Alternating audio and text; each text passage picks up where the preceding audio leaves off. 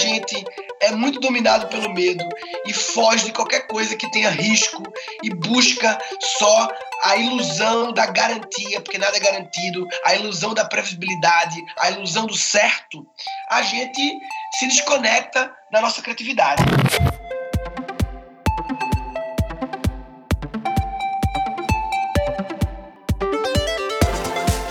Olá, bem-vindos ao 3MCast. Aqui falamos sobre pessoas, ciência, diversidade e inclusão, sustentabilidade, mas tudo sempre com a ótica de muita inovação.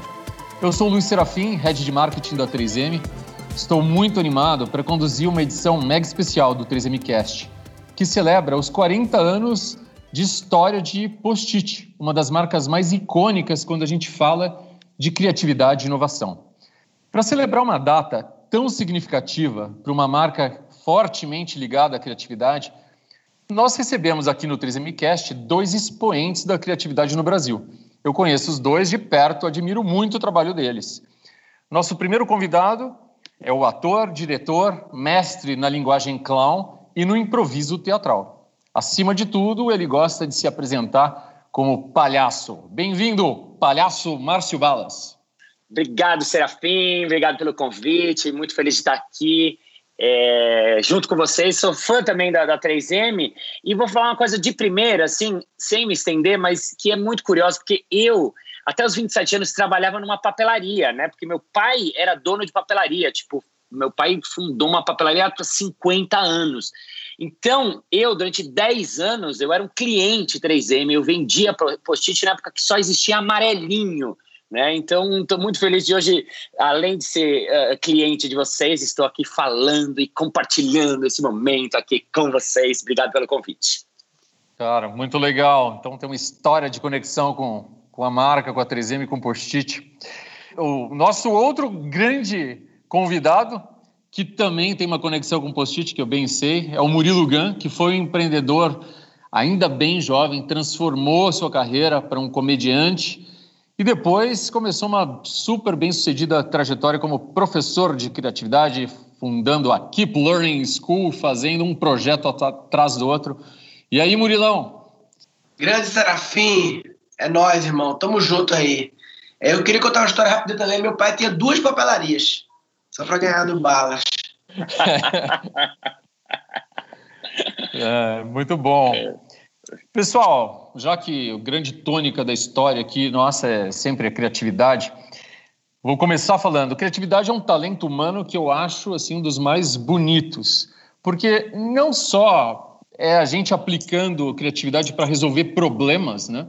Que a gente faz isso desde o começo, né, da humanidade, mas pô, a criatividade a gente coloca para expressar sentimento, né, para produzir arte, para até colocar um tempero, fazer coisas corriqueiras na vida, né? Como na cozinha, preparando um prato, comemorando o aniversário, surpreendendo o amigo, a mãe, o namorado, sei lá, alguma coisa assim. Vocês que são super criativos, quero escutar como as pessoas podem desenvolver esse potencial humano maravilhoso. E até falando de pessoas que fazem trabalhos meio operacionais, meio comuns, acham que não são criativas. O que vocês me dizem disso? Márcio, primeiro? Olha, eu, eu sempre gosto de falar uma coisa que é bem óbvia, mas as pessoas esquecem que é de lembrar que todo mundo é criativo. Você que está ouvindo a gente é criativo, sim. Que é uma coisa que as pessoas esquecem ou deixam um pouco para lá ou ou não confiam.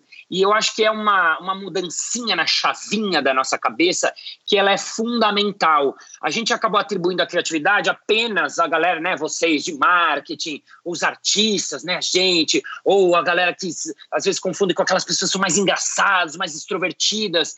E um pouco a primeira coisa que eu acho que é meio fundamental, é óbvia, é simples, é básica, é mudar essa chavinha na cabeça, de você ter essa crise. Não, eu sou, eu sou criativo, porque eu acho que isso é uma, uma chavinha que a gente muda e acho que é o primeiro passo para a gente, independente da tarefa, da função, da posição que, que a gente tem, um, conseguir ter uma vida criativa no seu dia a dia, no, no seu cotidiano.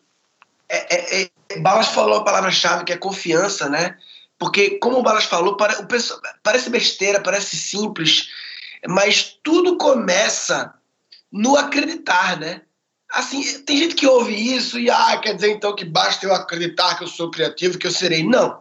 Não basta acreditar que você é para ser, mas basta não acreditar para não ser. Porque quando você não acredita, você não entra em campo, você nem começa, não entra em campo para jogar o jogo. Não quer dizer que basta entrar em campo para ganhar, mas basta não entrar para não ganhar, é garantia. Então, essa coisa de readquirir a confiança de que isso é seu, e essa confiança ela é perdida principalmente porque a gente é muito dominado pelo medo, né? O medo, a gente é muito educado na base do medo, medo, medo. E a criatividade envolve o novo. E o novo, naturalmente, ele envolve algum risco. Então, quando a gente é muito dominado pelo medo e foge de qualquer coisa que tenha risco e busca só a ilusão da garantia, porque nada é garantido, a ilusão da previsibilidade, a ilusão do certo, a gente se desconecta da nossa criatividade. Pessoal, e assim, vocês falaram umas coisas que são super importantes e da autoconfiança, de acreditar que todo mundo tem esse potencial. E assim, eu vejo que no teatro, na escola, na vida, vocês defendem as pessoas devendo né, desenvolver o talento humano de dizer o sim, né? Sim para si mesmo, para se aceitar, para situações, os desafios que surgem em todo instante, as oportunidades para a gente exercitar a criatividade a todo instante.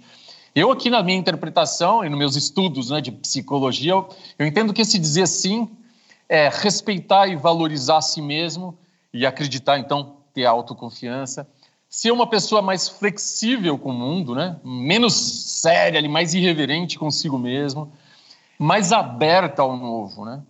E não é fácil esse repertório emocional de desenvolver. Então, qual a importância de dizer se sim? Como as pessoas podem se tornar mais flexíveis, mais abertas? É, legal, vou pegar daí, Serafim, porque você falou uh, exatamente o que eu falo no, no, nos cursos, nas aulas, porque o improviso e o palhaço, né, que eu venho desses, desses, dessas duas linguagens, desses dois estudos, né, eles têm em comum isso que você falou do sim, né? Eu acabei chamando de olhar do sim. Então eu divido isso em três coisas. A primeira coisa que você já matou, que é eu falar sim para mim, eu acreditar em mim, eu, eu olhar para mim, eu me escutar. Então, para isso, o que, que a gente faz na prática da vida? É a gente ter práticas que a gente olhe para dentro, eu é, meditar, eu fazer mindfulness, eu olhar para dentro, eu antes de algum evento criativo, algum processo criativo, eu me concentrar, eu primeiro olhar para mim. Depois eu falo que tem o sim para o momento presente, para aqui agora, é você estar totalmente presente, não tem passado, não tem futuro, eu estou nesse um instante aqui, nesse segundo aqui, gravando esse podcast com vocês, então estou totalmente envolvido aqui nesse aqui agora. E terceiro, é eu dizer sim para o outro. Eu falo sim para o outro, para o meu parceiro, para o meu co-criador, no meu caso do Murilo, muitas vezes para o público, para aquele que está compondo esse processo criativo junto comigo. Porque se eu sou sim para ele, ele é sim para mim, o outro é sim para mim, ele é sim para mim, a gente está num ambiente de sims esse uh, ambiente vai tornar aquilo que o Murilo falou logo na, na, questão anterior, quer dizer, vai gerar um ambiente de confiança, vai gerar um ambiente agradável, irreverente, gostoso, onde a gente pode errar, chutar, é, mandar longe, e aí a gente vai ter a possibilidade de ter uma coisa, né, um ambiente criativo, um processo criativo, um time criativo, um grupinho criativo mais poderoso, né? Então eu acho que o sim é um elemento bem chave dentro dessa história. Uma coisa que me vem sobre o sim é sempre lembrar de se abrir antes de se fechar. Então, assim, e aí vou trazer exemplos muito pequenos, sabe? Porque eu gosto de trazer o pequeno. Que é tipo assim, sei lá, você quer tomar um sorvete. Aí você pensa, putz, será que a sorveteria tá aberta agora na pandemia? Será que fechou? Será que como é que tá? Não sei o quê. Aí é muito normal pensar assim, ah, não, deve estar tá fechada. E não vai. Ou seja, se fechou. Dizer sim é dizer, eu vou lá ver. Eu vou lá ver. E aí eu tô dizendo sim para a possibilidade, ou seja, eu estou entrando em campo e chegando lá, tem o risco de estar tá fechada, mas também o risco de estar tá aberta. Tipo, eu estava morando em Barueri, um amigo meu me chamou para vem passar uns dias aqui em Floripa, num retiro aqui, não sei o que, com a família e tal.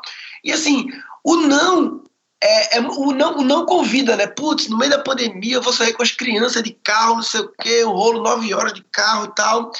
E aí, é, o sim também, aí esse é um sim mais macro, que é o sim de se permitir a, a aceitar convites do universo que naturalmente pode ter objeções racionais, não, é uma viagem longa, não sei o quê, mas você precisa dizer sim para alguns convites diferentes, né? E aí esse convite se desdobra, resultado que eu vim passar uma semana aqui, estiquei para um mês e meio e agora eu estou mudando toda a minha família, a minha vida de estado. Para você ver, é tudo por causa de um sim, de um convite lá atrás que uma amiga me fez que eu podia ter dito não. Isso é muito legal, Murilo. Putz, que a gente sabe, você dá um sim, te leva para um lugar e abre uma porta e abre um universo, né? E uma, uma coisa que é difícil para as pessoas porque tem, tem muito a ver com o autoconhecimento e a gente se desenvolver, né? Ser mais flexível e tirar essa armadilha mental que você fala, né? De pô, uma visão pessimista das coisas. Eu não vou falar com o cara que ele não vai aceitar. Eu não vou falar com aquele, é. aquela pessoa que eu estou interessada porque vou escutar um não. Não, você vai lá e tentar. Se o Márcio fala assim, eu escuto você sempre falando bora, né? Bora, vamos lá, bora. Qualquer coisa que eu falo pro Murilo, ele fala, bora lá, né? É divertido. e você sabe que eu vou te contar uma coisa rápida. O, o Murilo, há cinco anos atrás, falou, Balas, tu tem que fazer curso online, tem que fazer curso online. Eu falei, não, Murilo, improviso. Improviso não dá online, improviso é teatro, é ao vivo. Não, tem até pompoarismo online, como é que não dá? Tua autoridade, tu tem que fazer. E aí eu falei, pô, aí eu fiquei assim, fiz o curso dele, comecei a estudar online, fiz outros, comprei outros cursos na época que, né, tinham menos. E aí, uns três anos depois, eu falei, Murilo, agora estou pronto, preparado, vou fazer online. Aí ele falou, balas, online não é para tu não, é um jogo complicado, tu é referência em criatividade agora. Eu falei, pô, Murilo, agora que eu falei sim lá atrás, estudei, me coloquei.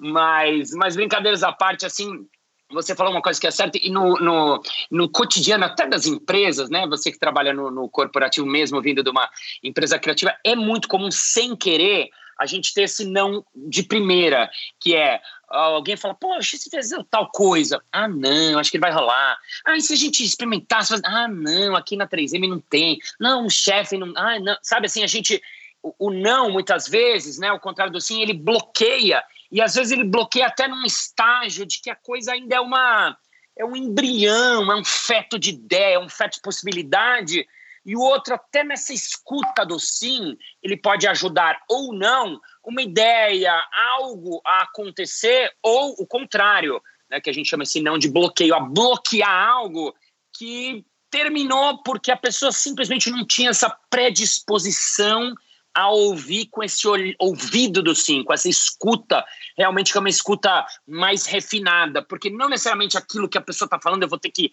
aceitar tudo que ela fala, não, mas se eu estou ali ouvindo, tentando entender, fazendo perguntas, aberto, ainda não negando de primeira, vai gerar uma possibilidade, um campo muito maior de algo legal, novo, bacana, divertido e criativo acontecer. E toda ideia que alguém dá, toda ideia, ela naturalmente, como, como ideia embrionária, ela tem uma parte da ideia que não está pronta, que não é possível, que não é viável, que tem um problema de compliance e tal. Ela tem uma questão ali, mas ela também tem uma coisa legal. Tem uma, ela, ela tem uma, uma, uma daquela ideia toda tem uma parte bacana e uma parte que tem alguma questão. E a gente é obcecado em focar no, na, na parte que tem uma questão de dizer, não, mas não dá por causa disso, não dá por causa disso. É, que é o, essa mania de ser advogado do diabo. Não, eu vou ser advogado do diabo, tá? Só para. Como é que a gente pode ser advogado do anjo também, advogado de Deus também, que olha para a parte boa, em vez de olhar para a parte ruim da ideia e querer argumentar por que essa parte é ruim e por que ela inviabiliza, por que não olha para a parte boa e tenta crescer essa parte boa, adicionar para a parte boa e quem sabe ao fazer isso, a parte ruim vai ser organicamente repelida, né? Pô, adorei, assim, tecnicamente lá conceitualmente, né, conceitualmente os caras chamam, né, de apreciação, investigação apreciativa, né? E se batiza do advogado do anjo, pô, que é muito mais muito mais gostoso e, é e fácil de é, é, investigação apreciativa Legal. que os psicólogos aí falam, tal. Mas enfim, dentro desse caminho aí que a gente está discutindo esses últimos minutos é, e de abertura e de sim, eu acho maravilhoso que a vida não precisa ser linear, né, em linha reta. Na história do post-it tem muito dessa evolução espontânea, não linear, que se ressignifica, né, todo todo momento. Eu não sei se vocês que são amantes do post-it aí sabem, ele começou sendo um marcador de páginas, né? Ele foi concebido para ser o flags, o, o marcador de páginas que a gente usa em livro e tal. Mas depois a evolução, a conversa vai para um caminho, virou o bloco de recados que a gente usa, conhece pra caramba. Depois de um tempo, é uma ferramenta de comunicação notável, né? Nos últimos tempos, o destino, o universo, colocou ele um item obrigatório de ideação, de design thinking. Muita gente hoje até faz arte, né? O post-it art, fazendo os murais ali com com os nossos blocos. E, e, e, vocês têm em comum uma história de mudança de carreira que o universo vai levando, né? O, o, Murilo, eu sei que foi empreendedor, bem jovenzinho, entrou para comédia, virou professor, está mudando de cidade lá. O Márcio, eu, ele contou, foi dono de papelaria, virou palhaço, está ensinando a ser palhaço. Nesse momento de mudança total de contexto, né? O que, que pode que pode representar a transição de vida de muita gente?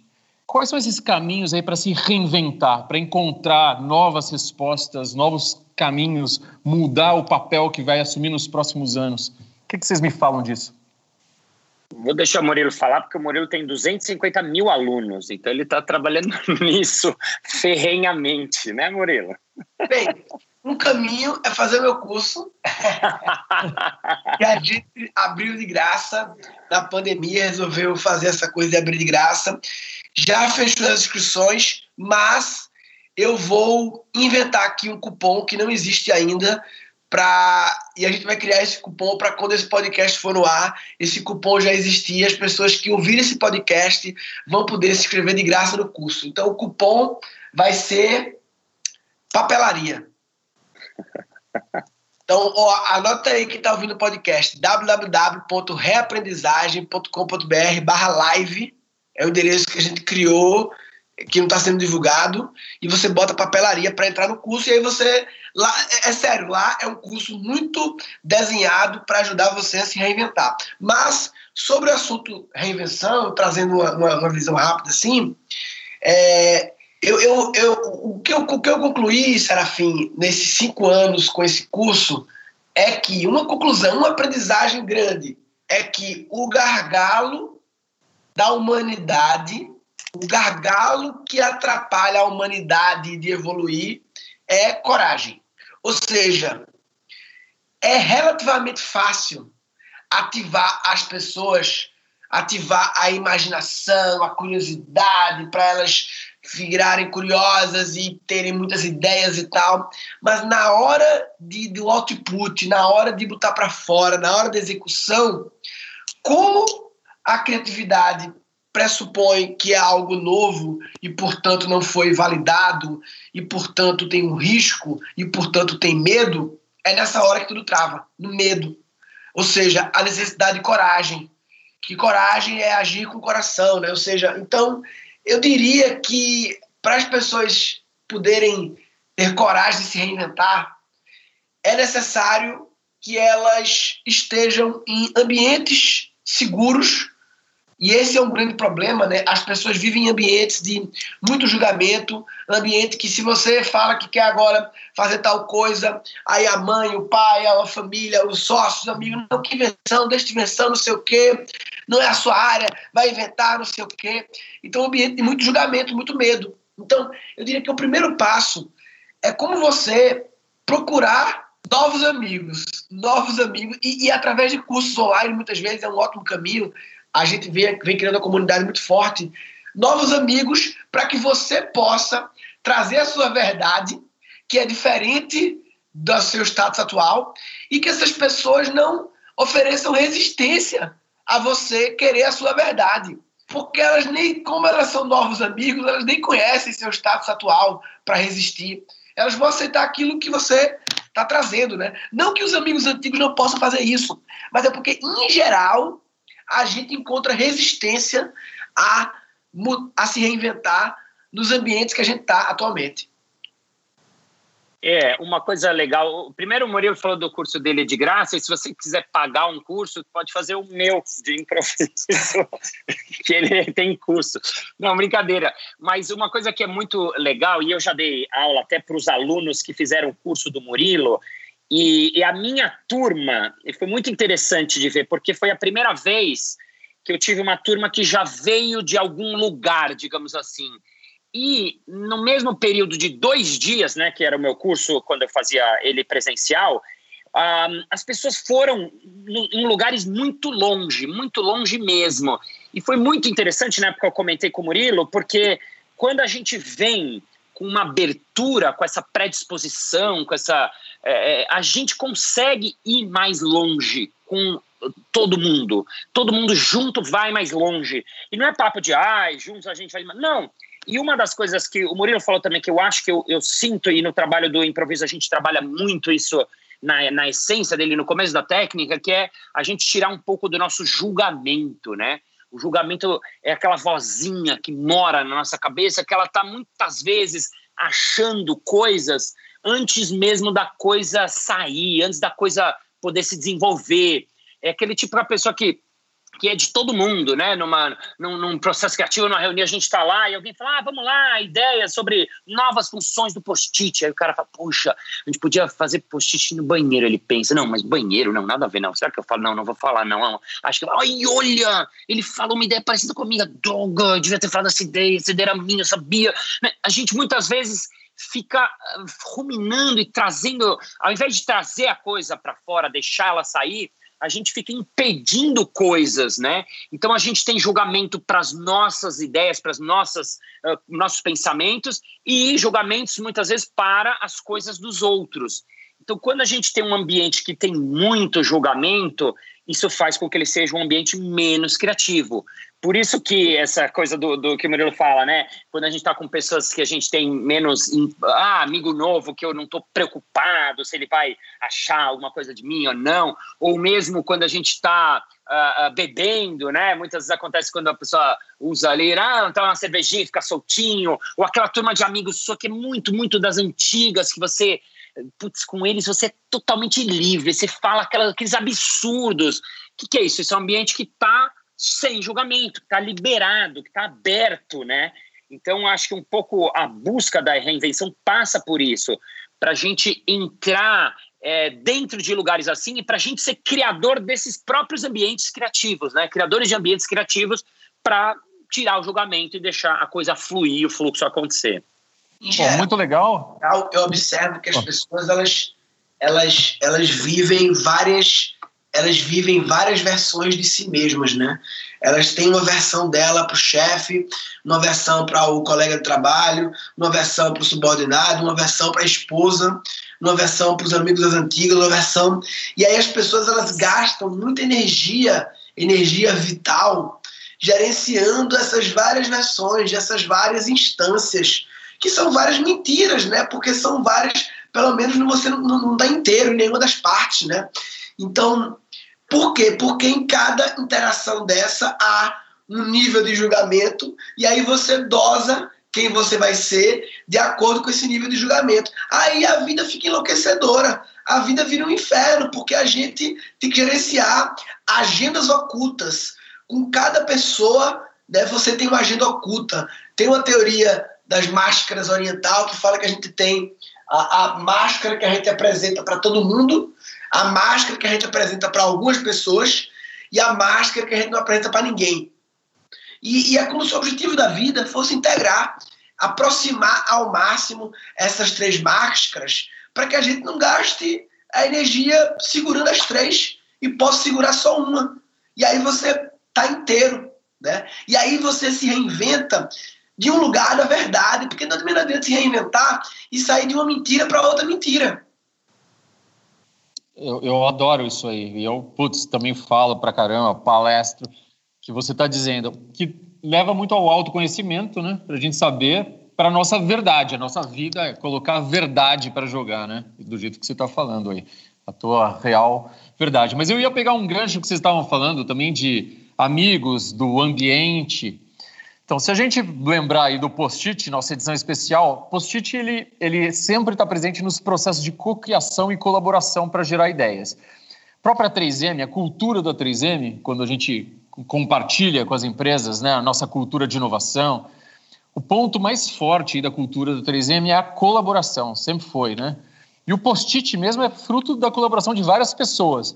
Tem lá o cientista que desenvolveu um adesivo muito especial, tem o Art Fry, o cientista que criou o conceito do produto. Para fazer o produto, precisava dos engenheiros, né? Desenvolver um equipamento, um processo para produzir. Então, tudo é sempre um, um, time, né? um grupo de pessoas. Eu, quando vejo um pouco a história do Márcio, os conceitos do teatro de improviso eles usam muito a colaboração. Né? As próprias duplas de palhaço que vão nos hospitais, acho que sempre em duplas, né? Aquele fantástico jogando no quintal, que é um time lá colaborando, improvisando. É, o que, que vocês acham importante para criar em equipe, para existir esse ambiente onde as pessoas colaborem?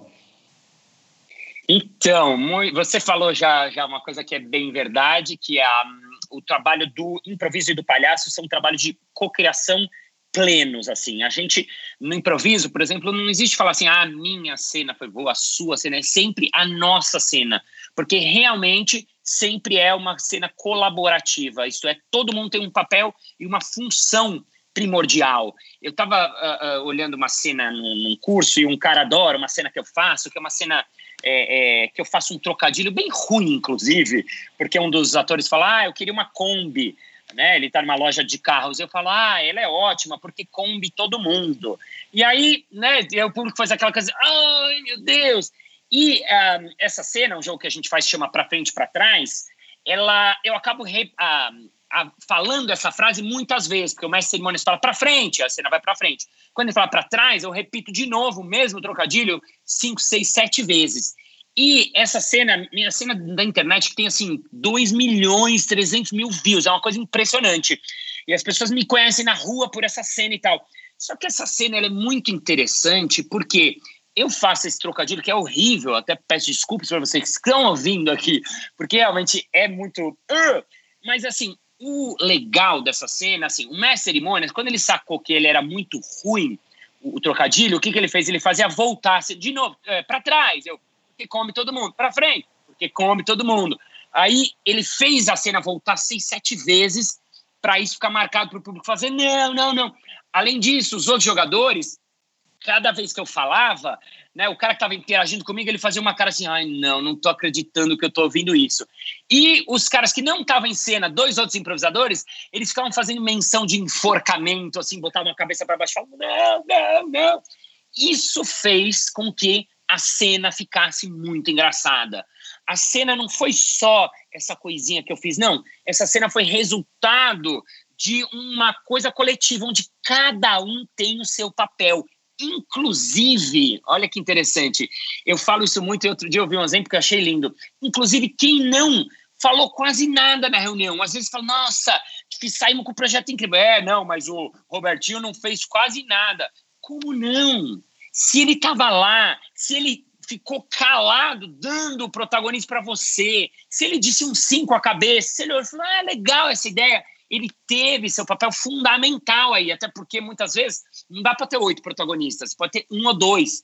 E por último, só uma história que eu lembrei que eu achei linda, que eu ouvi outro dia do, do Gil, contando que ele foi compor uh, junto com o Donato na casa dele. E eles estavam compondo várias músicas e tal, e na hora quatro da manhã, tal, o Donato meio des, uh, dormiu e, e, despencou e capotou. E o Gil ficou lá sozinho e o Gil viu ele, e aí o Gil fez aquela música, A paz invadiu meu coração. E aí, uh, nos créditos da música, ele coloca o Donato. E o Donato falou, Gil, mas você colocou meu crédito? Eu não fiz a música. Ele falou, eu só dormi. E o Gil falou: não, se você não tivesse dormido ali, eu não teria feito essa canção. Essa canção eu fiz porque você estava dormindo. Então, assim, você vê que o fato dele estar lá naquele processo, ele é parte daquela colaboração, né? Sim, maravilhoso. Bom esse exemplo aí, gostei. É, sobre colaboração, é, post-it para mim é, é engraçado porque as pessoas me veem um post na parede do que é canto e perguntam por que eu gosto tanto, né? E a resposta primeira que eu digo é porque permite trocar as coisas rápido de lugar. Tipo, as ideias conseguem trocar de lugar rápido. E várias pessoas conseguem colocar a mão ao mesmo tempo naquele painel, diferentemente se tivesse tudo escrito no Word ou escrito num papel, eu não consigo tirar as palavras do papel de lugar. Então, é como eu gosto da cena quando você monta assim, um painel de ideias do post-it e a galera um, jogo, divergiu as ideias e todo mundo vai entrar ali para agrupar, para reorganizar. E aí aquela cena de ter assim três pessoas em cima de uma parede mexendo post-it de lugar, essa para mim é uma, uma cena emblemática assim da colaboração e do post-it, sabe? Todo mundo junto ali mexendo as ideias de lugar. Aí, ó, a essa altura, ninguém sabe mais de quem foi o post-it original, não importa mais de quem foi o post-it. Ah, pela letra, sei lá, mas não importa, tudo aqui, é tudo misturado, é tudo agora, agora é da parede. A parede dando as ideias. Legal isso.